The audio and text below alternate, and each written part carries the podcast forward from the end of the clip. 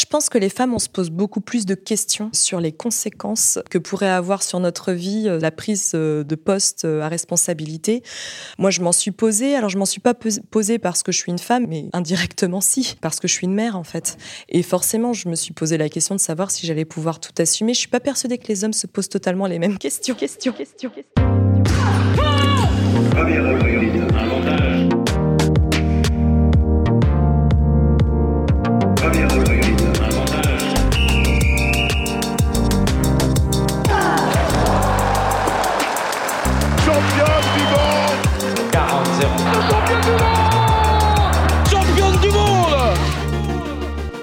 Salut, c'est Cléo et bienvenue sur Championne du Monde, le podcast des femmes qui construisent le sport de demain. Alors, pas besoin d'être championne du monde pour passer ici. Toutes les deux semaines, on vous fait découvrir la voix de femmes qui incarnent le sport et font bouger les lignes. Athlètes, journalistes, médecins ou même ta mère, fan de Kevin Mayer, on part à la rencontre de Nana qui déchire et surtout toujours plus badass que la plus badass de tes copines. Bonne écoute Si je vous dis le vent des globes, je suis prête à parier que vous en avez tous et toutes déjà entendu parler. Mais savez-vous vraiment de quoi il s'agit? Le vent des globes, c'est une course à la voile autour du monde, en solitaire, sans escale et sans assistance. Elle a lieu tous les 4 ans et la dernière édition a eu lieu en 2020 avec toujours le même départ au Sable d'Olonne en Vendée, d'où son nom. Mais ce que vous saviez peut-être encore moins, c'est que cette course mythique est dirigée depuis 2016 par une femme, Laura Le Goff. Son nom ne vous dit sûrement rien, et pourtant, depuis deux ans, Laura figure à la troisième place du top 100 des dirigeants d'entreprises du monde du sport, âgés de moins de 40 ans, et c'est également depuis deux ans la première femme à figurer dans ce classement. Alors forcément, on a voulu aller la rencontrer et comprendre ce qu'implique le poste de directrice générale d'un des événements sportifs les plus reconnus au monde et surtout lui poser la question comment arrive-t-on à un tel poste? Préparez-vous à voir voler en éclats tous les préjugés que l'on peut avoir sur les grands dirigeants et dirigeantes et vous comprendrez très vite que diriger ne rime pas forcément avec autorité et fermeté, mais plutôt avec empathie et respect. Allez, on met les voiles Bonjour Laura. Bonjour Cléo. Comment vas-tu? Très bien, très très bien. On est ravis d'être ici euh, au cœur de l'action, j'ai envie de dire, parce qu'on est venu, euh, on s'est déplacé à La Roche-sur-Yon pour venir te rencontrer et enregistrer ce podcast. Ça fait un petit bout de temps du coup qu'on essayait de le faire. Je suis contente qu'on ait réussi à le mettre en place. Effectivement, c'est vrai que l'année dernière, j'imagine que ton année était un peu chargée pour le coup. Ouais, c'est vrai. Bah, écoute, moi je suis ravie également. Euh, 2021 a été une année chargée, comme tu le sais. Euh, c'était euh, le vent des globes était en, train de s'achever. Euh, donc évidemment, euh, il a fallu, il a fallu boucler cette édition qui a été incroyable pour plein de raisons. Et, et là, on est déjà reparti sur la prochaine. Donc ça, ça s'enchaîne, ça s'enchaîne vite, sachant que c'est tous les quatre ans. Ça, je veux pas Exactement. je veux pas dire de bêtises. Euh, comme tu le disais, du coup, le Vendée Globe s'est achevé. Donc il y a eu l'édition 2020-2021 dont tu étais du coup directrice générale. Mmh. Euh, j'aimerais bien, effectivement, alors pour les gens qui écoutent ce podcast, j'imagine que la plupart peut-être ne te connaissent pas. Euh, tu t'appelles donc Laura Le Goff, euh, directrice générale du Vendée Globe depuis 2016, si je dis pas de bêtises. C'est ça, c'est ça. Est-ce qu'on peut revenir déjà dans un premier temps, moi ça m'intéresse, revenir sur ton parcours jusqu'à aujourd'hui et tout ce qui a fait. Alors on, va on peut même revenir un peu loin sur peut-être tes études, etc. Euh, pour savoir bah, voilà, comment, comment tu es arrivée en tant que euh, directrice générale du Vendée Globe aujourd'hui. Ok, alors ça fait, ça fait peut-être pas mal de choses. Mais alors, non, non, mais c'est vrai que c'est intéressant. Alors, tu le disais bien, euh, moi je suis arrivée très officiellement le 17 mai 2016 pour prendre la direction générale du Vendée Globe. Donc finalement, j'en ai organisé deux. Je prépare le troisième. Mais euh, j'ai un parcours assez atypique finalement, puisque rien ne me prédestinait à être à ce poste-là euh, quand j'ai entrepris des études de droit. Euh, j'ai fait quatre années, de, enfin cinq années de droit, puisque j'ai fait une maîtrise de droit public puis un DESS. Alors ça fait un peu vieux dinosaure de te dire ça, parce que maintenant on parle de master. Mais en gros, j'ai un master 2 de, de droit public et, et donc pendant pendant 12 années, j'ai été directrice juridique dans une structure qui surtout travaillait dans le développement économique et l'aménagement du territoire. Alors dit comme ça, euh, ça a rien à voir, hein, mais vraiment rien du tout. En tout cas, euh, la structure euh, dans laquelle je travaillais, euh, bah, l'actionnaire majoritaire était le département de la Vendée, qui est aussi l'actionnaire majoritaire du Vendée Globe. Mhm. Et c'est un peu à ce titre-là, je pense que les choses se sont se sont mises en place, dans le sens où courant 2014, j'ai commencé à travailler, je dirais, en parallèle de mes fonctions de directrice juridique sur le Vendée Globe pour prêter main forte sur un, quelques dossiers juridiques et complexes.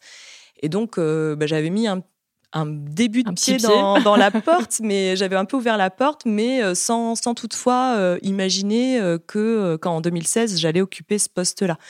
ce qui s'est passé, c'est que au fur et à mesure, les choses se sont accélérées. J'ai pris de plus en plus de dossiers en main. Et euh, donc, euh, le, président du département de la Vendée, qui est le président du Vendée Globe, mhm. pareillement, euh, m'a proposé le poste et j'ai été nommée au conseil d'administration du 17 mai 2016, donc six mois avant la course. C'était un gros, un gros défi. Mais j'ai très vite accepté parce que bah pour moi, c'était une formidable occasion aussi d'ouvrir d'ouvrir d'autres d'autres voies à ma carrière et dans une certaine mesure ce parcours juridique euh, bah, il m'apporte beaucoup aujourd'hui parce qu'il m'a ouvert en fait euh, la possibilité de de sentir les choses, d'avoir beaucoup de, de, feeling sur euh, la prise de risque notamment, la négociation des contrats. donc ça m'a apporté quand même une forme de rigueur. Et puis je pense dans tous les cas que quelque part, euh, je devais pas vraiment être une 100% juriste parce que j'avais peut-être besoin d'autre chose, de, de, de, plus de relations humaines, d'être vraiment dans le cœur du projet. Et, et le Vendée Globe m'apporte en fait cette richesse euh, en intervenant sur plein de sujets qui sont ultra enrichissants.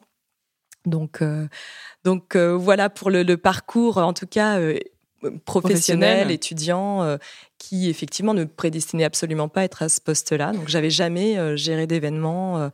Euh, ni sportifs ni autres auparavant. C'est vrai que j'aimerais bien revenir un tout petit peu sur l'organisation du Vendée Globe pour que ce soit clair pour les gens, parce qu'effectivement, moi, spontanément, avant de faire mes petites recherches, j'imaginais en fait que le Vendée Globe était organisé par un, organisme, une agence ou par voilà spécialisé dans l'événementiel, ce qui n'est absolument pas le cas. Et non. non, c'est vrai. en fait, le, département a décidé euh, en fin 2003, début 2004, de ne pas faire partir cette course ailleurs. C'est une course incroyable qui avait été euh, créée par euh, Philippe Jantot, skipper à l'époque et aussi finalement organisateur. Et euh, bon, on, connaît la fin que ça a eu pour lui. Ça a été compliqué. Et il a eu euh, quelques, quelques problèmes avec la justice. Et donc, le département ne voulait pas voir euh, l'événement partir parce que c'est une course incroyable. les, les, les Sablais, le public Sablais, le public vendéen est très attaché à cette course. Et donc, en fait, à ce moment-là, les, les, les, élus de l'époque se sont dit, il faut absolument qu'on crée quand même une structure qui soit assez souple et c'est une société privée, mais d'économie mixte, en fait. On va avoir vraiment euh, le double volet public-privé qui a été créé euh, tout début 2004. Et, donc, c'est cette structure-là qui organise, qui organisait à l'époque exclusivement le Vendée Globe. Là, on change un petit peu de, mhm. stratégie parce qu'on va prendre deux autres courses. Euh, et à cette époque, en 2004, avait été nommée au poste de directrice juridique, directrice générale, c'est un lapsus, la directrice juridique de la société euh, dans laquelle je suis venue travailler comme directrice juridique. Ce qui s'est passé, c'est que euh, cette personne, je peux citer son nom, c'est quelqu'un que j'apprécie beaucoup, euh, Sophie Verselletto, a pris la direction générale de la SEM Vendée, donc la société qui organise le Vendée Globe, à la demande des élus à l'époque, pour 2004 et 2008, donc les deux premières éditions. Et moi, je la remplaçais à son poste de directrice juridique hmm. sur l'autre structure euh, dans laquelle elle travaillait avant. Il y a eu une continuité Donc, il y a eu une forme de continuité. C'est une, une, chouette histoire et ça nous fait beaucoup euh, plaisir de, la, de, de se la raconter encore parce qu'on est en contact toujours. D'accord, donc c'est vrai qu'en fait, euh, c'est bien aussi d'expliquer que c'est quand même une organisation qui est un peu particulière. Hmm. Et, et, tu le disais tout à l'heure, tu as été élu en fait, c'est ça On peut dire, euh, on peut dire ça comme ça euh, finalement? Ouais, oui, c'est une forme d'élection, mais euh, enfin c'est une nomination plus précisément. Donc c'est un peu, moi je dis souvent, c'est un peu comme dans les films. Hein. voilà, il y a une table, un board avec le conseil d'administration qui est composé d'un certain nombre d'élus et de, d'entreprises privées, puisqu'on a vraiment la, la, double la double casquette. Et voilà, c'est ce conseil qui s'est réuni pour à la, mon, CV, enfin mon CV, ma candidature a été proposée et j'ai été nommée à ce moment-là euh, à l'unanimité par le conseil d'administration. D'accord. Ta, candidature a été proposée, c'est-à-dire que tu as proposé ta candidature ou on est venu te chercher On est venu me chercher. D'accord. On est venu me chercher. Moi, j'étais, euh, j'étais en poste en fait. Hein, euh, j'y étais pas mal. Euh, j'étais même très bien. Et quand j'ai commencé à intervenir un peu plus sur les dossiers de fond, les dossiers juridiques du Vendée Globe, je pense que voilà, face à eux, il y avait une personne de confiance qu'ils connaissaient. C'est aussi la chance que j'ai d'avoir un poste sur un événement qui est très international mais qui est euh, aussi très proche de son territoire. Mhm. Et j'ai eu la chance, en fait, du coup, de connaître euh, mon, le, board, finalement, le, comité de direction euh, très proche, et qu'ils me connaissent pour pouvoir me repérer. Donc, j'ai eu la chance qu'on me fasse de la qu'on me fasse confiance. J'ai pu faire mes preuves. Ça, je pense que voilà, j'ai eu cette, cette faculté d'intégrer un, un, si grand événement, mais qui est très proche du, du territoire. Euh, voilà, donc ça a été une opportunité pour moi. Évidemment, quand euh, ça m'a été proposé, j'ai pas réfléchi très longtemps. Mhm. Euh, et pour comprendre aussi quel est ton rôle, parce mm. que quand on parle de directeur ou directrice générale, c'est assez abstrait finalement. On se rend pas trop compte des responsabilités et des missions à proprement parler qui incombent à ce poste-là. Est-ce que tu peux nous expliquer un petit peu quel est ton rôle concrètement du coup dans le vent des globes? Oui, bien sûr. Alors, je, ça me fait sourire parce qu'on me pose souvent la question et euh, ça frustre mm. beaucoup mon, mon petit garçon. J'ai un garçon qui a 9 ans et demi et qui, qui me dit Maman, euh, je, je comprends pas à l'école, on pense que le directeur du, du Vendée Globe, c'est un homme, c'est un ah. monsieur. Mais moi, je dis que c'est toi. Mais je dis oui, effectivement, tu as bien raison. Mais euh, c'est un poste qu'on connaît, enfin, dont les fonctions sont assez mal euh, connues parce que euh, bah, c'est ce qu'on ne voit pas, en fait. Mm. moi, je fais ce qu'on ne voit pas. Je vais vraiment être finalement une espèce de, j'aime à dire que ça a un peu un rôle de chef d'orchestre. On va coordonner euh, l'ensemble des intervenants euh, qui vont euh, bah, déployer tout le dispositif à même d'organiser l'événement. Donc, je vais bah, définir en fait le cahier des charges en, relation avec mes, mes, partenaires et mes actionnaires, mais de ce qu'on veut faire pour la prochaine course, donc toute la stratégie. Et ensuite, on va la déployer sur euh, le plan euh, nautique. On va retenir un directeur de course, d'ailleurs, qu'on mhm. voit du coup beaucoup plus euh, au moment notamment des grandes crises, comme on a pu l'avoir avec le sauvetage de, de Kevin par Jean Le Cam. Euh, donc, on va travailler en lien avec euh, le directeur de course et puis les institutions euh, nautiques pour la partie maritime, pour travailler sur les process de départ, d'arrivée et puis de suivi de la course. Je vais travailler aussi avec un certain nombre d'entreprises et avec mon directeur de la communication à déployer tout le, toute la stratégie de com qu'on veut mettre en place. Donc, ça va être comme voilà, qu'est-ce qu'on veut faire pour pour le live départ, pour les arrivées, pour le suivi de la course, quels outils on va mettre à disposition euh, qu'est-ce qu'on va déployer pour que le grand public puisse euh, partager, on puisse partager avec le grand public euh, cette magnifique course. Et puis après, je vais aussi m'occuper de toute la partie purement événementielle et, logistique. Donc là, trois semaines avant le départ, on va mettre en place un village mhm. qui va être ouvert au public. Par exemple, en 2016, on a reçu 1 350 000 personnes. C'est un village qui est euh, ouvert gratuitement au grand public, euh, qui est dédié à finalement à, la promotion de l'événement, mais aussi à la promotion du territoire et des sponsors et des, et des acteurs en fait euh, qui nous accompagnent, qui nous suivent. Et aussi, c'est un village qui permet aussi à nos partenaires bah voilà, d'activer leur partenariat, de pouvoir recevoir, etc. Vivre l'événement un peu de l'intérieur. Puis il y a le départ et on maintient cette, ce village-là pendant toute la durée de la course jusqu'aux arrivées. Donc, pendant trois mois. Voilà, moi je m'assure vraiment de coordonner tout ça. Je suis évidemment pas toute seule, j'ai une super équipe.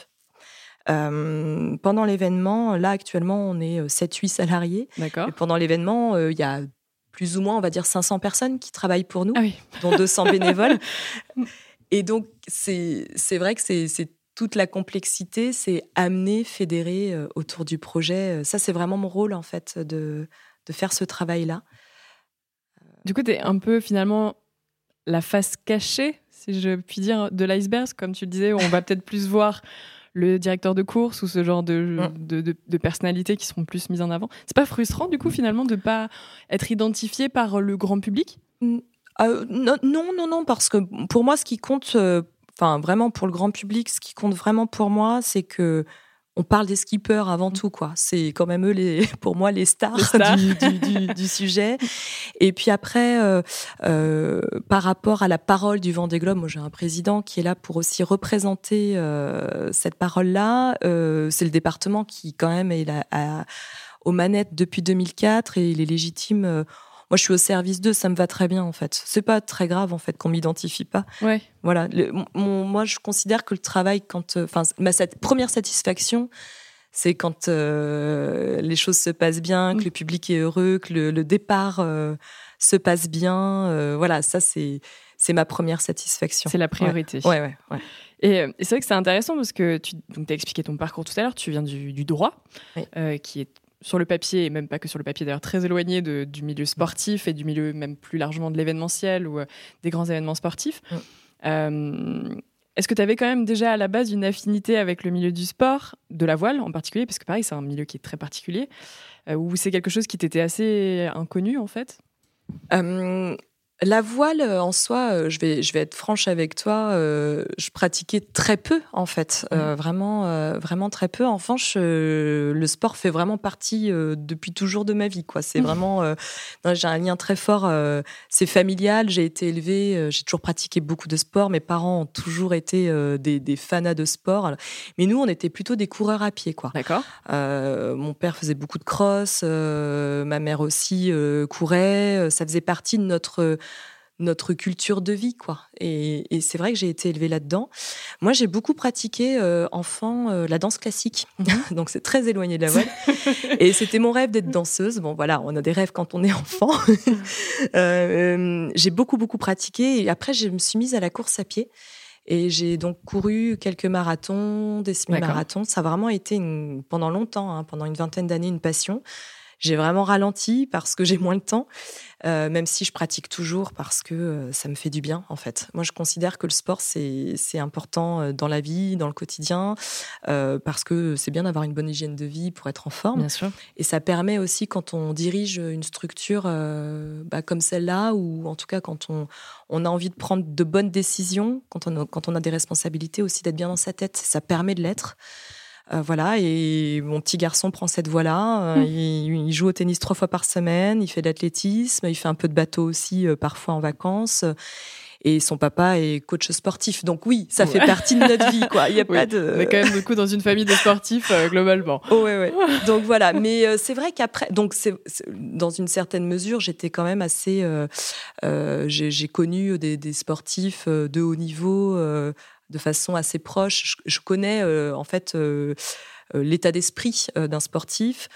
Comme mon, conjoint est, coach de sportif, il est dans, dans, le cyclisme en priorité, mais il accompagne tout type de sportifs je vois bien le niveau d'exigence, euh, la rigueur, euh, l'abnégation, les sacrifices que peuvent faire des, mmh. sportifs.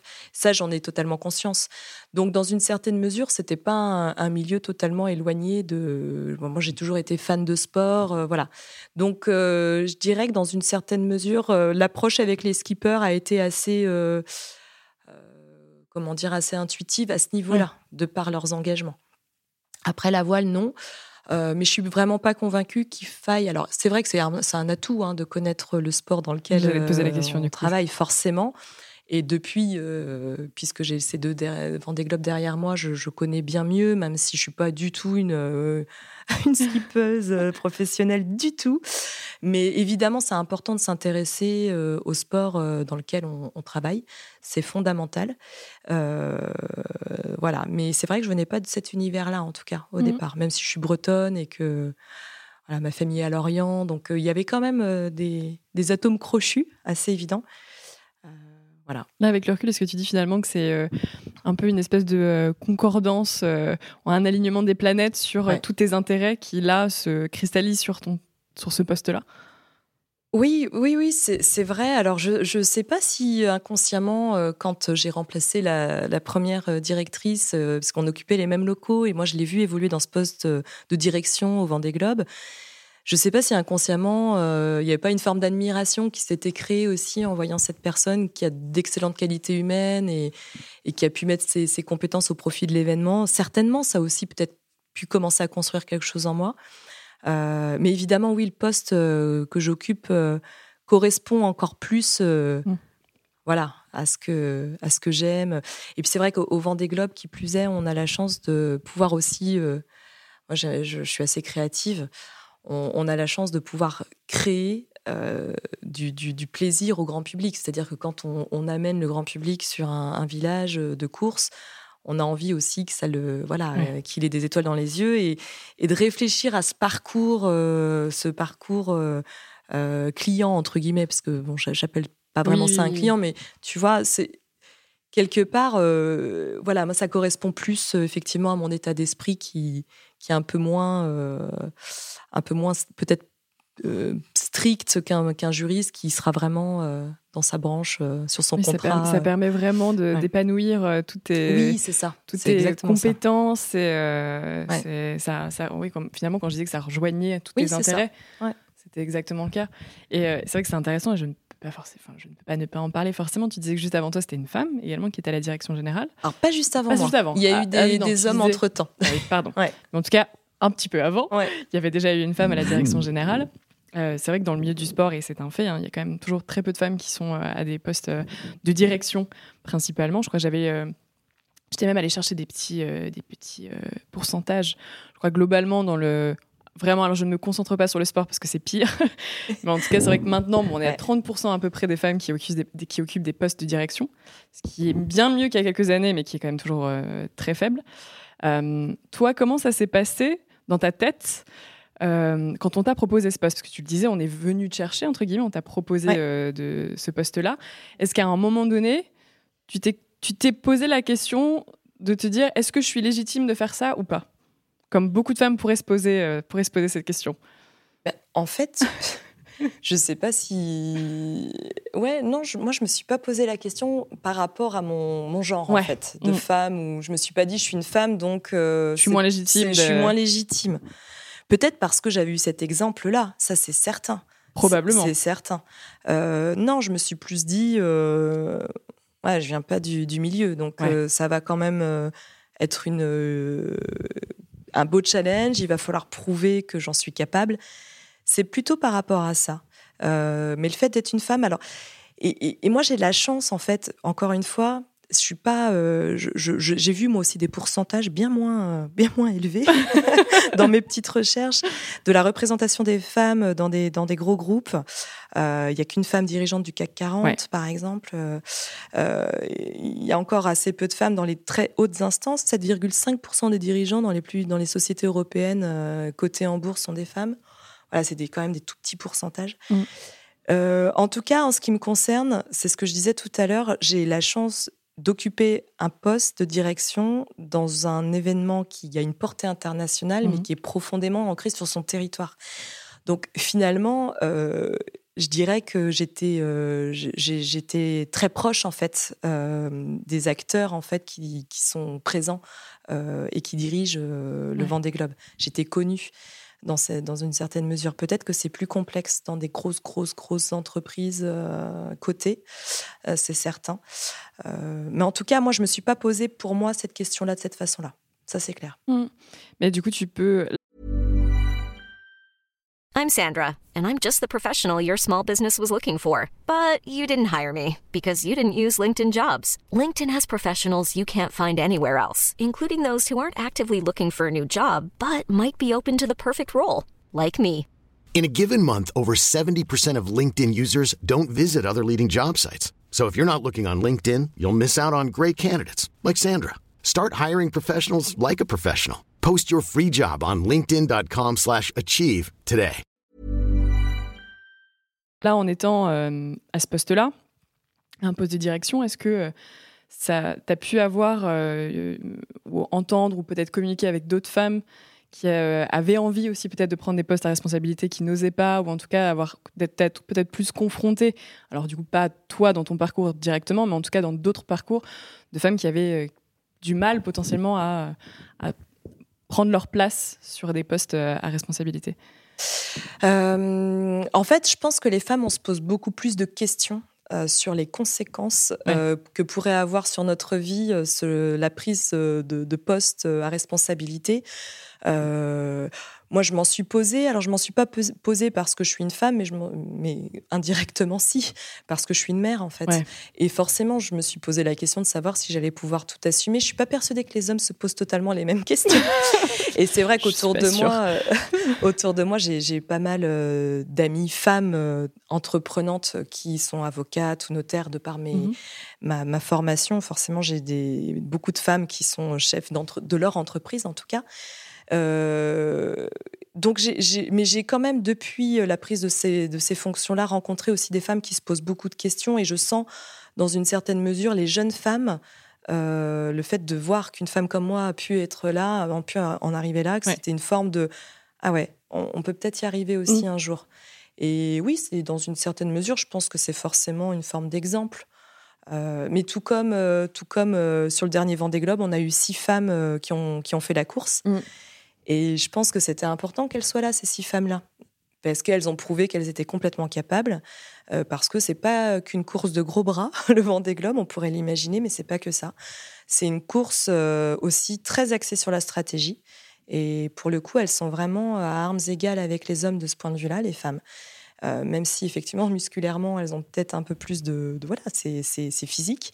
Mais en tout cas elles ont toutes leurs chances de gagner le Vendée. Donc forcément plus plus euh, les femmes prendront leur place euh, dans les instances dirigeantes, qu'elles soient sportives ou pas, qu'elles n'hésitent pas à tenter des défis sportifs et ce, type d'aventure comme, comme, comme celle qu'elles peuvent vivre sur un Vendée Globe, évidemment, c'est forcément des exemples. Mmh c'est vrai que j'allais, en parler parce que mm. c'est vrai que sur l'édition du coup 2020-2025 du Vendée Globe, c'était un peu une petite révolution parce qu'il n'y avait mm. jamais eu autant de femmes au départ et autant de femmes à l'arrivée aussi, parce qu'elles sont quatre, je crois, à avoir mm. bouclé, ce qui est beaucoup au, regard de la totalité des éditions où je crois maintenant il y a eu dix femmes, je crois, qui ont terminé, le, qui ont bouclé eh le ben, Vendée Globe. Du coup, à peine, ouais, c'est vrai. six avant cette édition-là. C'est ça, six avant, et là, du coup, oui, plus quatre, effectivement. Sachant qu'Isabelle Joschke et Samantha Davis ont fini leur tour du monde. Et ça, moi, je les, je les, je les salue vraiment pour ça parce que, alors, je ne sais pas si un homme aurait fait pareil, j'en sais rien. Je suis pas là pour dire que les femmes ont plus de courage que les hommes, mais en tout cas, on a l'exemple de deux, de deux skippers femmes qui ont euh, pris sur elles pour, euh, qui ont eu le courage de finir leur tour du monde. Elles ont eu un accueil magnifique d'ailleurs. Ouais, mais au Sable d'Olonne. C'est fou parce que je trouve là sur cette euh, sur cette édition pour l'avoir suivi, bon comme tout le monde hein, dans les médias, à la télévision, etc. J'ai trouvé qu'il y avait vraiment une, une part et une, une, médiatisation qui était vraiment faite sur les femmes skippers de cette édition-là. Peut-être beaucoup plus, ou alors peut-être que je m'en souvenais pas avant, mais en tout cas, j'ai trouvé qu'il y avait, ça avait été beaucoup plus traité et mis en avant. Et je me posais la question de me dire, est-ce que finalement, pourquoi euh, maintenant euh, il y a plus de femmes au départ? Pourquoi on, met plus de... Est-ce que c'est une, évolution de la société? Comment toi tu le perçois ça?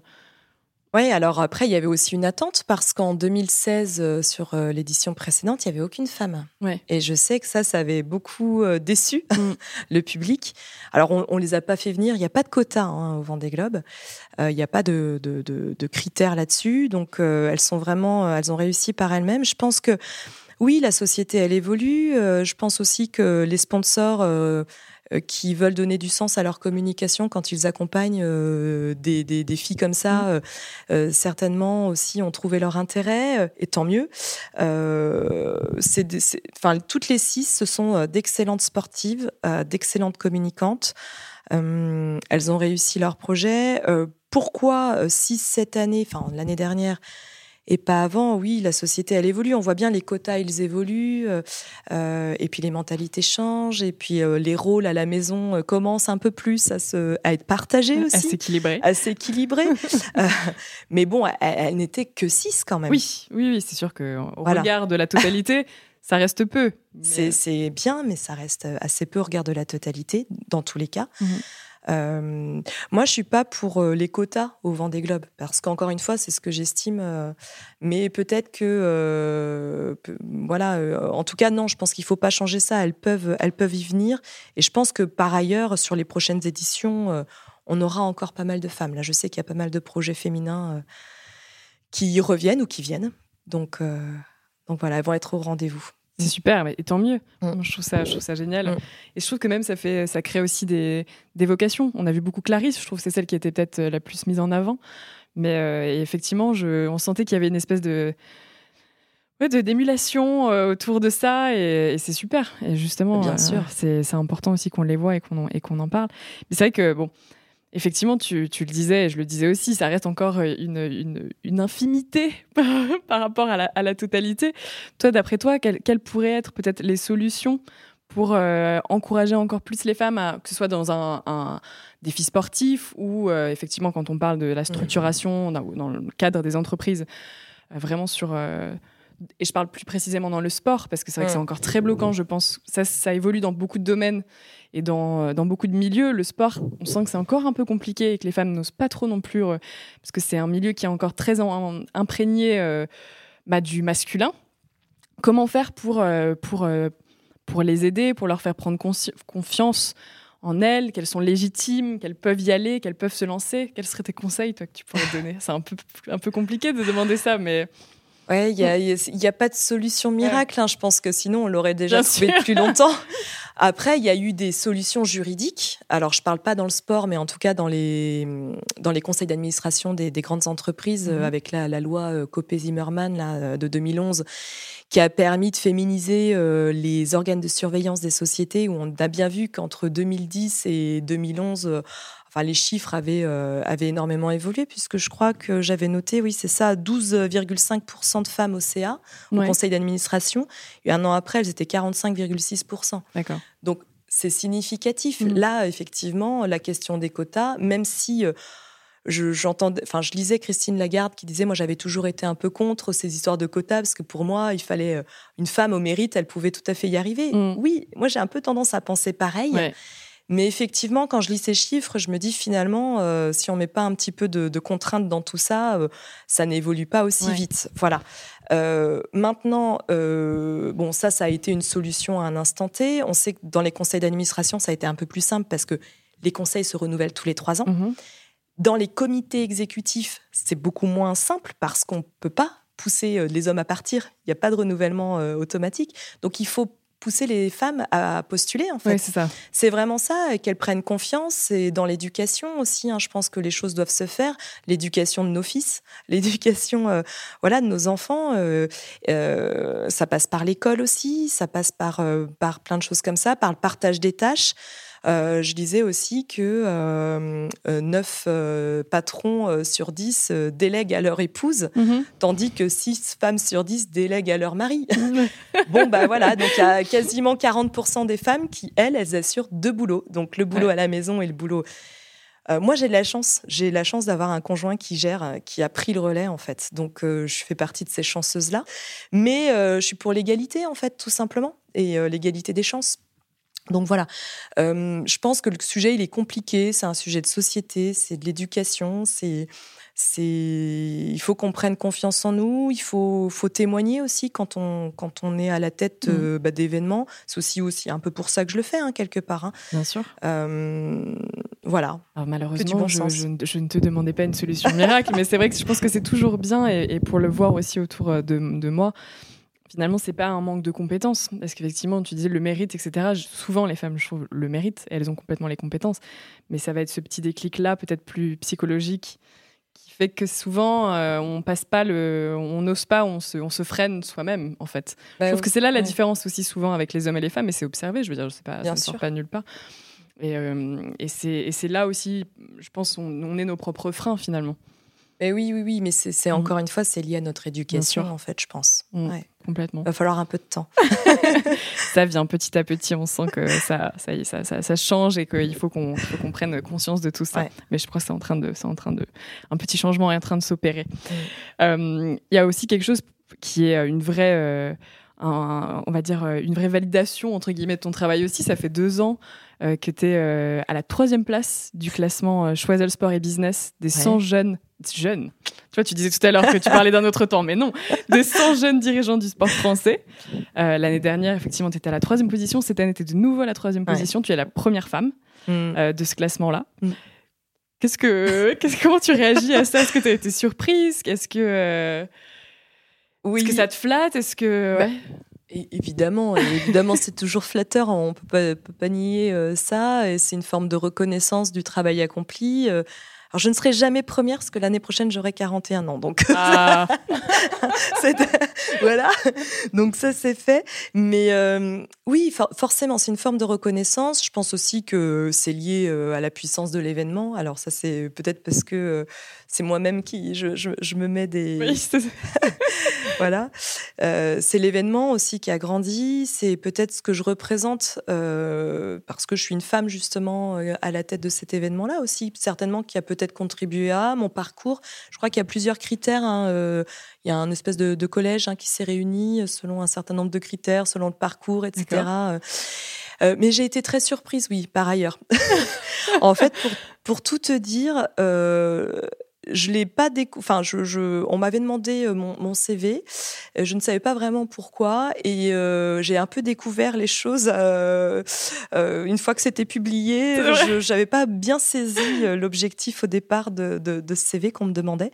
Et c'est des amis qui m'ont dit félicitations, bravo, en m'envoyant la photo effectivement de l'équipe. Et, et donc oui, j'étais très surprise, Mm, forcément. C'est, une, enfin, je trouve que c'est une très jolie reconnaissance Mm. aussi euh, de ton travail et, que- et ça te place aussi un peu par la force des choses finalement parce que moi, c'est ce que je te disais en off tout à l'heure, mais c'est vrai que j'ai découvert en fait ton Ouais. profil et euh, via ce, ce classement-là et ça, ça permet aussi de ah, voilà, d'a- d'a- d'asseoir et de, et de mettre en avant ton, ton travail. Quoi. Oui, Donc, bien euh, sûr, bien sûr, mais c'est sûr. Et, euh, et ça a été une fierté pour toute l'équipe qui travaille avec moi. J'ai une petite équipe, un petit team qui était euh, super fier, presque aussi fier en fait. Voir C'est ma boss voilà, c'était ça. et et c'était aussi la reconnaissance de ce travail-là, en fait, qu'on voit pas, euh, le travail de l'ombre. hein, euh, Et même si on, on recherche pas euh, à être connu pour être connu du grand public, on a tous besoin, quand on travaille, de reconnaissance à minima. Et, et dans une certaine mesure, c'est une forme de reconnaissance. Donc, euh, c'est toujours appréciable.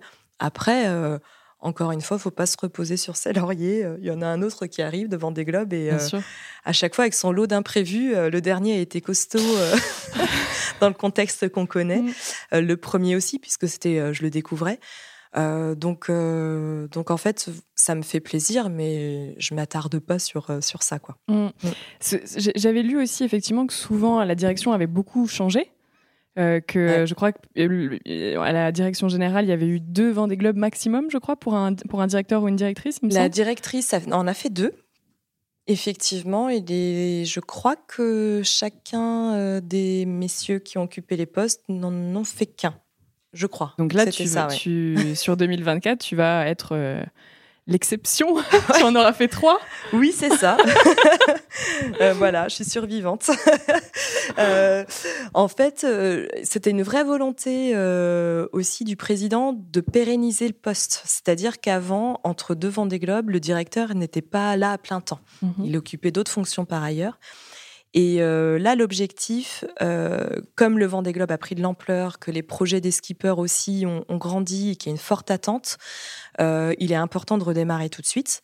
Il est important de pouvoir aller chercher des partenaires aussi, parce que ça, c'est un gros boulot. Il est important de pouvoir établir tous les projets le plus en amont possible pour pouvoir dérouler l'année de la course finalement.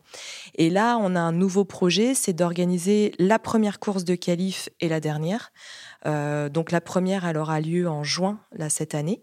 Euh, c'est la Vendée Arctique. On va faire le, enfin, on va faire. Moi non, mais les skippers pour se qualifier vont faire le tour de l'Islande en partant des Sables d'Olonne pour revenir aux Sables D'accord. en solo, en solitaire. Donc ça va être un parcours hyper engagé parce que euh, dans le nord, on a quand même pas mal d'icebergs. On a aussi, enfin c'est un parcours qui est assez assez complexe.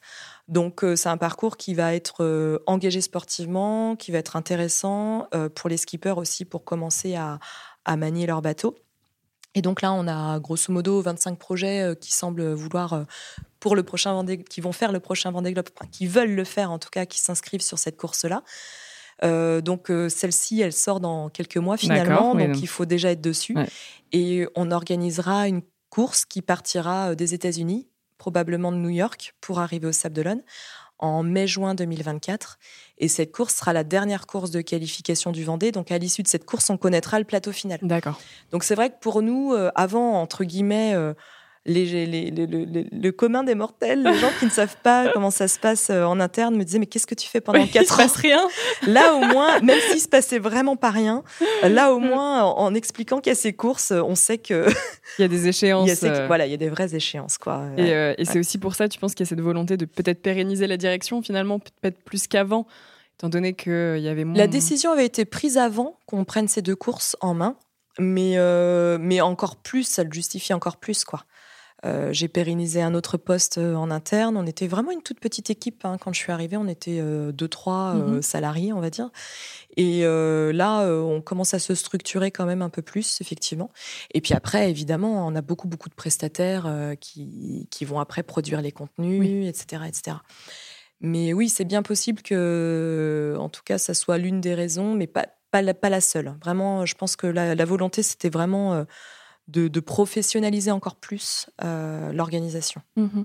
Il y, a un sujet qui m'intéresse aussi beaucoup. Tu parlais de ton équipe tout à l'heure, justement, qui était fière euh, quand, quand, as fait, quand tu as fait troisième du coup sur le, ce classement-là. Comment toi tu gères ces postes de management? Parce que du coup tu es à la tête d'une équipe, comme tu le disais. Mmh. C'était peut-être pas forcément quelque chose que tu faisais avant, quoique. J'avais une petite équipe. J'avais 3-4 euh, personnes à gérer. Euh, donc effectivement, euh, ouais, ça a quand même été un gros changement, pas en intercourse, parce que j'avais encore une petite équipe. Pendant l'événement, c'est un peu plus... voilà, c'est plus challenging, évidemment. Comment tu appréhendes, toi, justement, ce poste aussi de, de, de management? C'est vrai que souvent, Très souvent en France, on critique les postes de management, des les managers, comme quoi ils savent pas faire, comme quoi c'est quelque chose qu'on n'apprend pas en France à manager des équipes, etc. euh, comment toi, tu as réussi à mettre en place ça? Est-ce que euh, on dit souvent aussi, alors encore une fois, je, vais, je, fais sans faire de différence, mais que les hommes ne managent pas de la même façon que les femmes. Euh, comment tu as appréhendé ce, nouveau rôle aussi? Et d'autant plus dans une si grande marque, si je puis dire, que le Vendée Globe, quoi. Euh, je dirais que moi, j'ai pas appris hein, mmh. à être manager, clairement. Euh, et puis ma formation ne me l'a pas appris du tout. Euh, j'avais fait peut-être une petite formation comme ça, euh, et je manageais une toute petite équipe avant, donc évidemment ça a été aussi la découverte. Hein. je dirais que pour le coup, comment est-ce que je manage? Moi, je manage beaucoup à l'empathie quand même. Je pense que j'ai cette faculté empathique qui est assez présente. Euh, donc il y a beaucoup d'écoute de ma part. Euh, ça a été dès le départ en fait ce que je voulais euh, instaurer. Déjà d'une part parce que quand on arrive sur un événement qu'on connaît qu'on connaît assez peu finalement. Il faut quand même aussi faire confiance à ses équipes, les écouter. et puis comme on est une petite équipe, il y a beaucoup d'échanges, beaucoup de. Et puis après aussi, ce qui est important pour moi, c'est qu'ils qu'ils aient un cadre clair en fait. C'est du bon sens en fait. Hein. Moi, je fais preuve de bon sens. Euh, et puis là, depuis quelques temps, j'ai décidé de me faire accompagner par une coach qui est spécialisée en management pour apprendre à, à mieux me connaître aussi, mieux mhm. connaître euh, mes modes de communication, mieux comprendre comment communiquent les autres.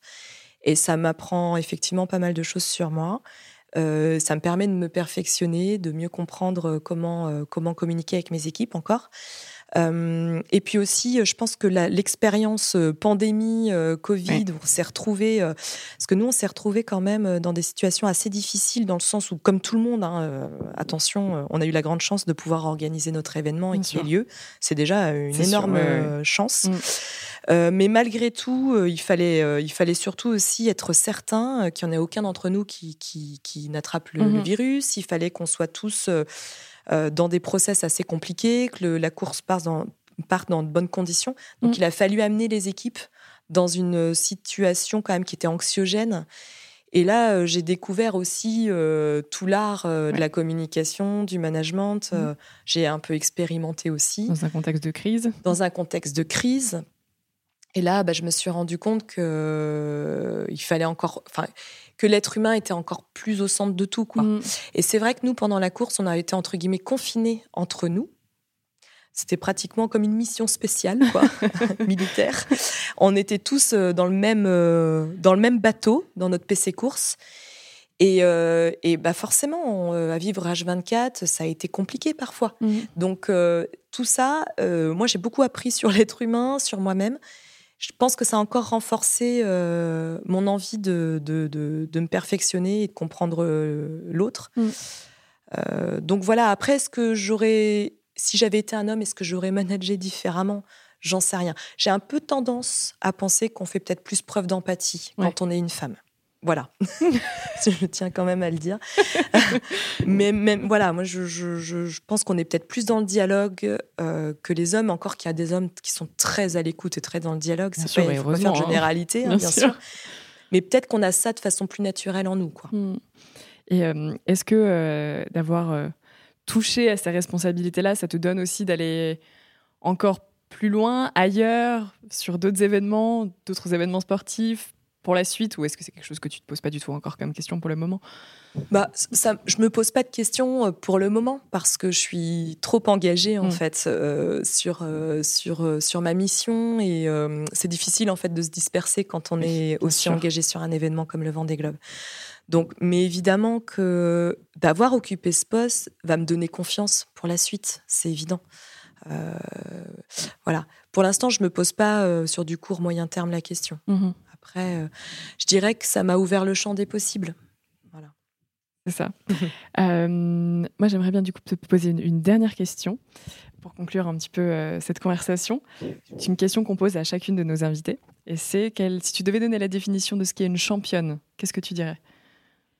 Une championne?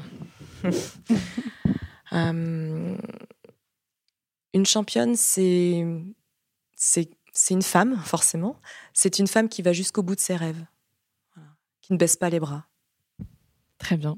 Mais écoute, merci beaucoup, Laura. Merci, à toi, euh, Cléo. merci d'avoir euh, d'avoir pu aussi un peu expliquer euh, plus clairement et j'espère que les gens apprendront aussi des choses et que ça pourra aussi peut-être bah, créer des vocations aussi dans le cadre des entreprises de se dire eh ben, mm. c'est génial, moi j'ai envie de faire comme Laura, je peux faire la même chose, je me lance et aussi se dire que finalement il y a plein de possibilités aussi d'accéder au métier du sport Bien sûr. Euh, on voit très bien avec toi, avec des, voilà, le métier euh, du droit, finalement, on peut mm. aussi arriver à ces métiers-là et c'est super. Et le champ des possibles est très large. Merci à toi, Cléo. Merci beaucoup.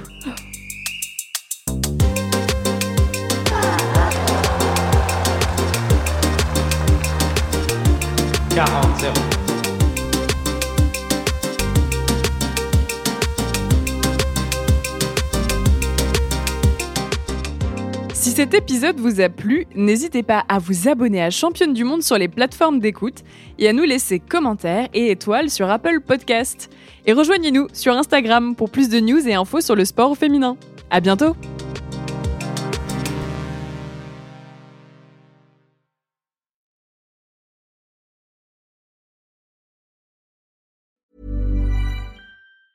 Planning for your next trip? Elevate your travel style with Quince. Quince has all the jet setting essentials you'll want for your next getaway, like European linen, premium luggage options, buttery soft Italian leather bags, and so much more. And is all priced at 50 to 80% less than similar brands. Plus, Quince only works with factories that use safe and ethical manufacturing practices. Pack your bags with high-quality essentials you'll be wearing for vacations to come with Quince. Go to quince.com/pack for free shipping and 365-day returns.